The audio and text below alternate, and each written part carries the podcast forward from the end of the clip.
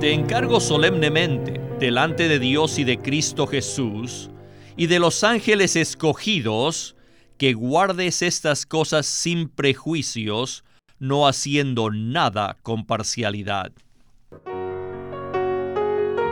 Bienvenidos al estudio Vida de la Biblia con Witness Lee.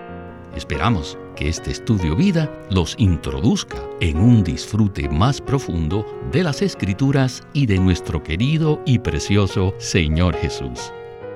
Visítenos en nuestra página de internet radiolsm.com y allí podrán escuchar gratuitamente todos los programas radiales del estudio vida.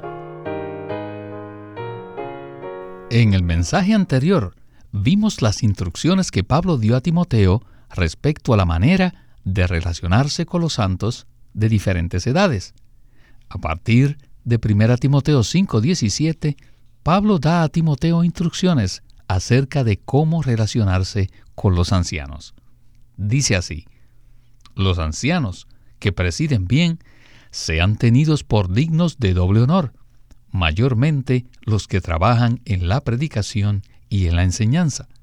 Luego, en el versículo 19 añade, contra un anciano no admitas acusación si no está apoyada por dos o tres testigos. Los ancianos son la autoridad en la iglesia local, es decir, son los que tienen a su cargo el gobierno de una iglesia local. Por tanto, relacionarse con los ancianos significa tocar la autoridad, o sea, el gobierno o la administración de la Iglesia. Este punto tan crucial será tocado en el estudio vida de esta ocasión, donde veremos la perspectiva que Pablo nos presenta en cuanto a la administración de la Iglesia. El título del mensaje es En cuanto a los ancianos, y nuestro invitado Guido Olivares. Bienvenido, Guido. Es un gran privilegio poder participar en este mensaje Guido, para comenzar, leeré 1 Timoteo 5 del 17 al 25. Dice, Los ancianos que presiden bien sean tenidos por dignos de doble honor, mayormente los que trabajan en la predicación y en la enseñanza. Pues la escritura dice, no pondrás bozal al buey que trilla, y digno es el obrero de su salario. Contra un anciano no admitas acusación, si no está apoyada por dos o tres testigos. A los que pecan, repréndolos delante de todos, para que los demás también teman. Te encargo solemnemente delante de Dios y de Cristo Jesús y de los ángeles escogidos, que guardes estas cosas sin prejuicios, no haciendo nada con parcialidad. No impongas las manos apresuradamente a ninguno, ni participes en pecados ajenos. Consérvate puro. Ya no bebas agua sola, sino usa un poco de vino por causa de tu estómago y de tus frecuentes enfermedades. Los pecados de algunos hombres son manifiestos antes que ellos vengan a juicio, mas a otros se les descubren después. Asimismo, se hacen manifiestas las buenas obras, y las que son de otra manera no pueden permanecer ocultas. Bueno, Guido, Después de esta lectura de estos versículos, ¿quisiera usted comentar algo sobre este pasaje antes de escuchar el primer segmento con Winnesley? Sí, este es un pasaje importante de la palabra porque se relaciona con la administración de la iglesia local. Durante siglos, este tema ha causado controversia debido a que las personas lo entienden de forma diferente. ¿Cómo se debería administrar la iglesia? Pues sabemos, conforme a la Biblia, que la administración de la iglesia no es un gobierno autocrático, es decir, no existe una persona que ejerza como dictador. La administración de la iglesia tampoco es una democracia, es decir, no es un gobierno democrático elegido por voluntad y voto de las personas. Más bien, la administración de la iglesia es una teocracia, lo cual significa que Dios mismo es el administrador y quien gobierna. De hecho, Cristo es la cabeza de la iglesia. La administración de una iglesia local debe reflejar la administración de Dios y debe llevarse a cabo conforme a lo dispuesto por Dios y no según el método humano. Guido, y así debe ser. La manera en que Dios hace las cosas es infinitamente superior a como las hace el hombre. En este pasaje de la palabra, primera de Timoteo 5, se revela la administración de Dios en la iglesia. Bueno, comencemos ya el estudio vida con Witness Lee. Este mensaje habla sobre la manera en que nos relacionamos con los ancianos. To deal with the elders, that is, just to deal with the administration. Relacionarse con los ancianos significa relacionarse con la administración, el gobierno, la autoridad de la iglesia. Durante siglos, los cristianos han debatido sobre la clase de administración, la clase de gobierno, de autoridad que debería haber en la iglesia cristiana. Aunque estos versículos son muy sencillos, abordan un asunto crucial de la iglesia, y este es cómo relacionarnos con la administración. El versículo 19 dice, contra un anciano no admitas acusación, si no está apoyada por dos o tres testigos. Según la traducción del idioma griego, esta acusación no debe ser verbal, sino por escrito. Esto es muy importante, porque la acusación verbal, por lo general, carece de precisión. Puesto que una acusación en contra de un anciano no es algo insignificante, debe hacerse por escrito y debería tener al menos dos o tres testigos. Pablo le escribió estas cosas, las de no recibir acusaciones, a Timoteo. Pero, ¿quién era Timoteo? ¿Era Timoteo un obispo que estaba por encima de los ancianos? Como ya hemos dicho, el Nuevo Testamento revela que los obispos son ancianos y que los ancianos son obispos. Estos términos son sinónimos y se refieren a la misma persona. Y sabemos por algunos versículos del Nuevo Testamento, como 1 de Tesalonicenses 1.1 y 2.6, que el joven Timoteo era un apóstol. Por tanto, cuando la acusación era presentada a Timoteo, era en realidad una acusación presentada a un apóstol. ¿Por qué? debido a que eran los apóstoles los que habían nombrado a los ancianos. El hermano Ni nos dijo que la administración local de una iglesia está en manos de los ancianos, pero los ancianos deben tomar la delantera en la iglesia según la enseñanza de los apóstoles. Pues bien, Guido, necesitamos profundizar en este asunto. Los ancianos son nombrados por los apóstoles para administrar la iglesia local, pero dicha administración o gobierno debe ejercerse conforme a la enseñanza de los apóstoles. Por tanto, cuando se presente una acusación en contra de los ancianos, es menester presentarla a los apóstoles. ¿Podría usted ampliarnos este punto? Con gusto. Las iglesias eran establecidas, surgían mediante la predicación del Evangelio y la enseñanza de las verdades que impartían los apóstoles. Después los apóstoles nombraban ancianos en cada iglesia local, aquellos que eran perfeccionados por la enseñanza de los apóstoles para llevar la delantera apropiadamente. En caso de que los ancianos se comportaran inapropiadamente, algunos podían traer una acusación directamente a los apóstoles que habían levantado dicha iglesia y que habían nombrado o establecido a esos ancianos. Esta es la manera debida de hacer una acusación contra un anciano.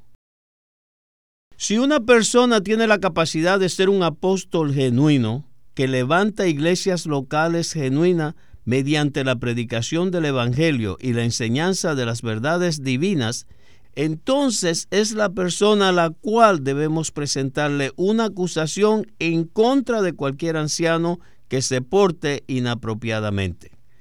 Esto nos muestra que después de que los apóstoles nombran ancianos, todavía mantienen una relación estrecha con la iglesia que han establecido y tienen la autoridad para tratar problemas relacionados con la administración de dicha iglesia.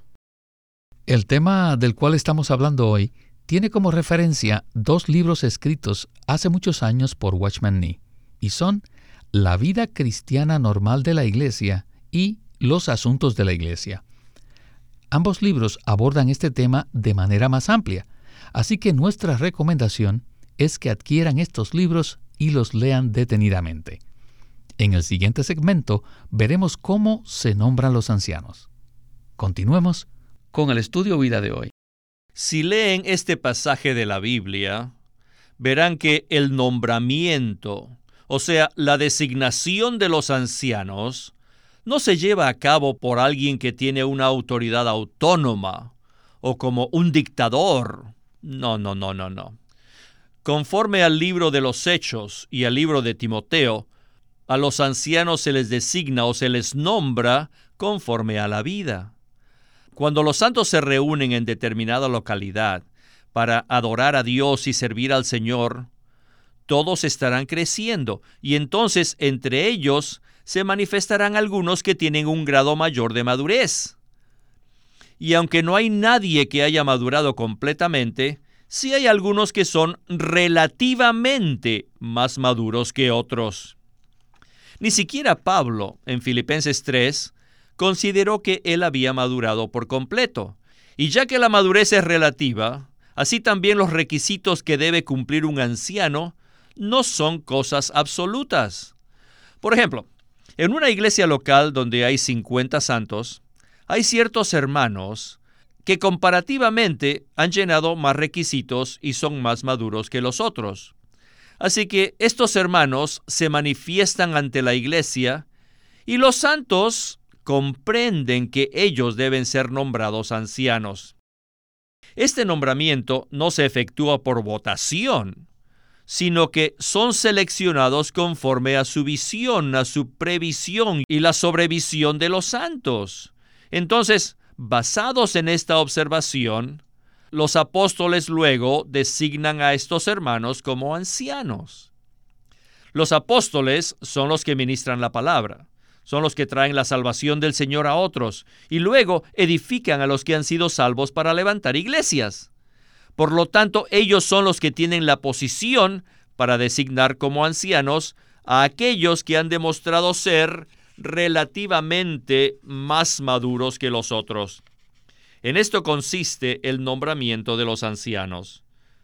Por lo tanto, esto no se hace de manera autocrática, ni se hace tampoco de manera democrática mediante el voto de los santos. Guido, es un cuadro hermoso ver cómo se nombran los ancianos. Ellos no son nombrados como un dictador, pero tampoco son elegidos mediante votación democrática. Los apóstoles nombran o designan ancianos basados en la perspicacia y previsión de los santos. ¿No es esto maravilloso? Sí lo es. El nombramiento de los ancianos no es algo que se hace de manera externa, pues no se basa en la capacidad natural, el talento ni la educación que tengan los hermanos. Es un asunto que gira en torno al crecimiento en la vida divina. Un anciano es aquel que es comparativamente más maduro en la vida divina que los demás hermanos de su localidad. Esta madurez en vida se hace manifiesta en medio de los santos. Nadie tiene que participar en una especie de concurso para saber quién es el más dotado o calificado. Es algo que se manifiesta orgánicamente. En una familia, todos saben quién es el padre y quién es la madre. Ellos son los más maduros. En la iglesia, los creyentes saben quiénes son los hermanos más maduros en vida. Esta es la manera en que se identifican y designan ancianos en una iglesia local. ¿Quiénes son los ancianos? Son aquellos que son relativamente más maduros en vida que el resto de los santos en una iglesia local. Y los santos pueden reconocerlos. Por tanto, los apóstoles que levantaron esa localidad pueden confirmar esta selección designando a estos hermanos como ancianos.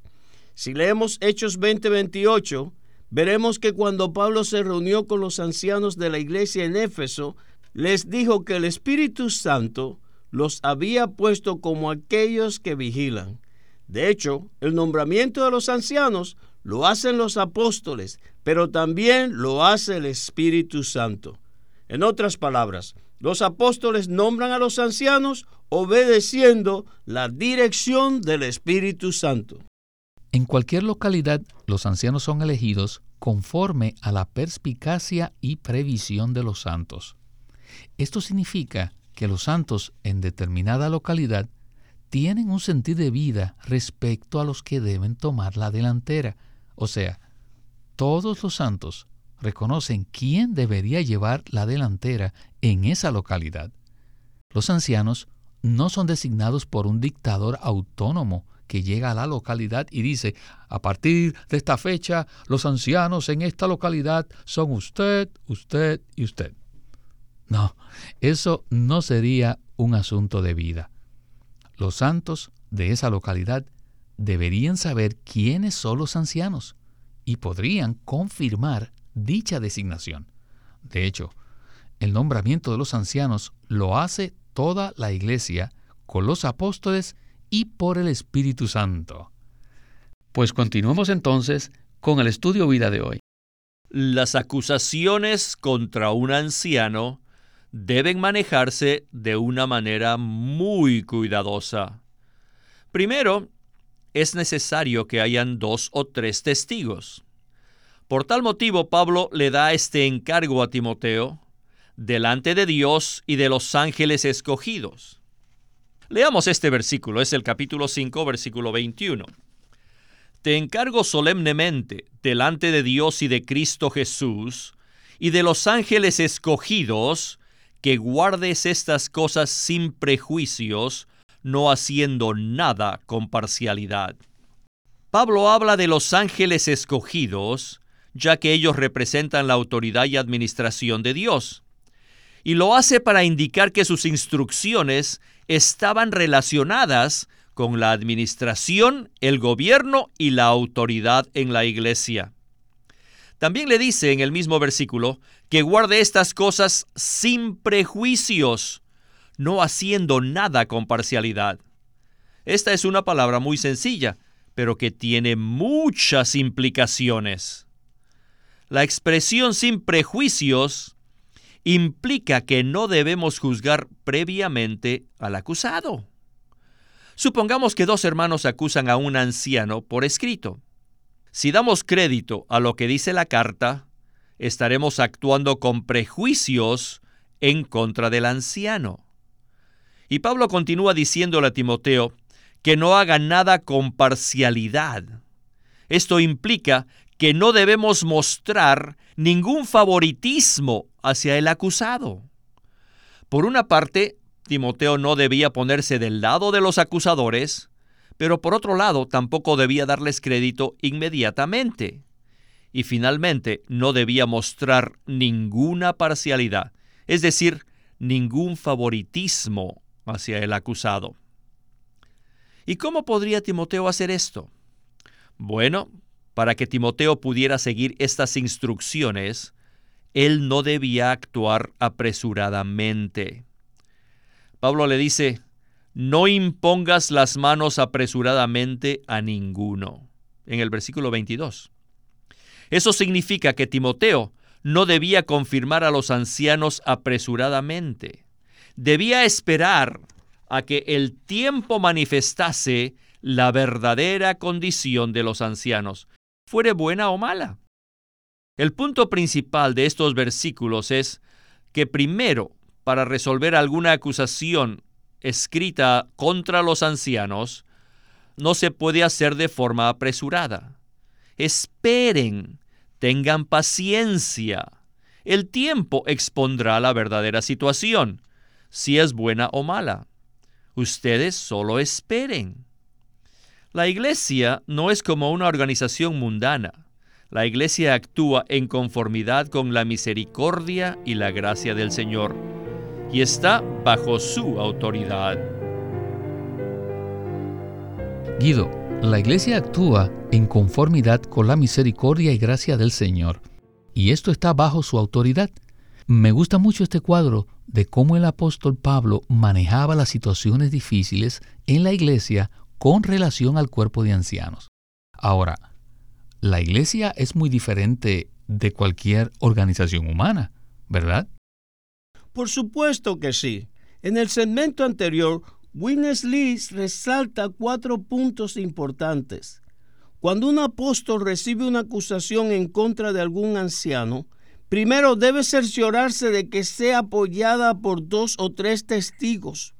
Luego debe hacer frente a estas cosas sin prejuicios. Es decir, no debe juzgar prematuramente en cuanto a la veracidad o a la falsedad de los hechos, ni ponerse del lado de los acusadores. Tercero, debe evitar actuar con parcialidad, es decir, no debe mostrar favoritismo al acusado y finalmente no debe imponer las manos apresuradamente.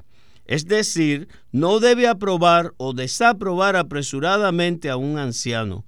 Un apóstol siempre debe esperar que el tiempo y el Señor confirmen si las acusaciones son verdaderas o falsas.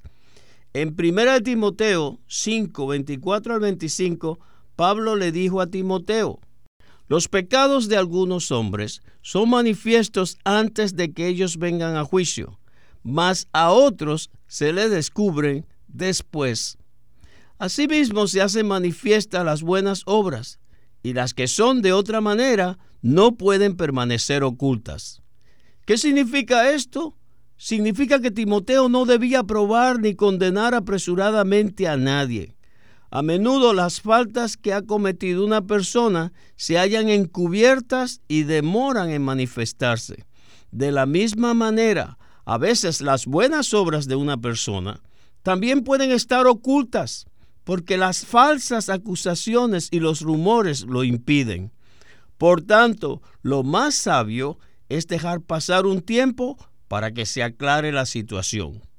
Por esta razón, no debemos decidir a la ligera si un anciano ha hecho algo indebido o no. Debemos esperar y permitir que con el tiempo todo salga a la luz. Esto es algo muy crucial. No obstante, no es muy fácil llevarlo a cabo. En nuestra naturaleza humana caída, nos gusta juzgar rápidamente, tomamos partidos, tenemos prejuicios y mostramos parcialidad. Por eso, la persona que recibe dicha acusación debe permanecer bajo el control del Espíritu Santo todo el tiempo a fin de permitir que el Señor manifieste la verdadera situación. Me llama la atención el versículo 22, donde Pablo le dice a Timoteo que no imponga las manos apresuradamente a ninguno. Este versículo es muy conocido por los creyentes, pero a menudo lo sacan fuera del contexto bíblico. Por una parte, este versículo dice que no se debe nombrar a un anciano apresuradamente, pero encierra un significado más profundo. El significado de este versículo va ligado, según el contexto bíblico, a los otros tres puntos que Pablo menciona a Timoteo en este pasaje respecto al tema de la administración o gobierno de la iglesia. En resumen, al tocar la administración de la iglesia, debemos cumplir cuatro requisitos. Debe haber testigos, se debe actuar sin prejuicios, sin parcialidad y sin ninguna prisa. Bueno, Guido, se nos acabó el tiempo. Muchísimas gracias por sus comentarios. Ha sido un privilegio estar aquí nuevamente. Este es Víctor Molina haciendo la voz de Chris Wilde, Guido Olivares, la de Bob Dunker y Walter Ortiz, la de Witness Lee.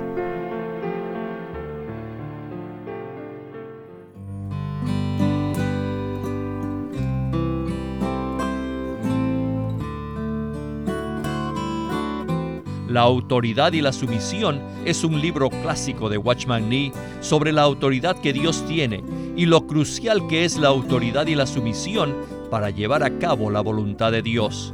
Este libro fue publicado antes con el título La autoridad espiritual y ahora LSM lo presenta con el título original que es La autoridad y la sumisión, y en esta edición se incluye una parte traducida del chino que trata de la autoridad que Dios delega. Este libro tiene 20 capítulos y abarca muchos aspectos de lo que es el gran tema de la autoridad de Dios, la autoridad y la sumisión por Watchman Nee. Watchman Nee llegó a ser cristiano en la China continental en 1920, a los 17 años de edad, y ese mismo año comenzó a producir sus primeros escritos. En casi 30 años de ministerio se demostró claramente que él era un don especial que el Señor dio a su cuerpo con el fin de adelantar su obra en esta era. En 1952 fue encarcelado por su fe en Cristo y permaneció en la prisión hasta su muerte en 1972. Sus palabras, sus escritos, continúan siendo una rica fuente de revelación y provisión espiritual para el pueblo cristiano de todo el mundo. Witness Lee nació en 1905 y fue criado en una familia cristiana. A la edad de 19 años fue completamente capturado para Cristo, a quien se entregó incondicionalmente para predicar el Evangelio el resto de su vida. Su última conferencia, antes de fallecer, fue en febrero de 1997 a la edad de 91 años. Él nos ha dejado una presentación prolífica de la verdad en la Biblia y su obra principal, el estudio vida de la Biblia, tiene más de 25.000 páginas de comentarios de todos los libros de la Biblia, desde el punto de vista del disfrute de Dios que los creyentes deben tener y de la experiencia de la vida divina en Cristo por medio del Espíritu Santo. Queremos animarlos a que visiten nuestra página de internet libroslsm.com.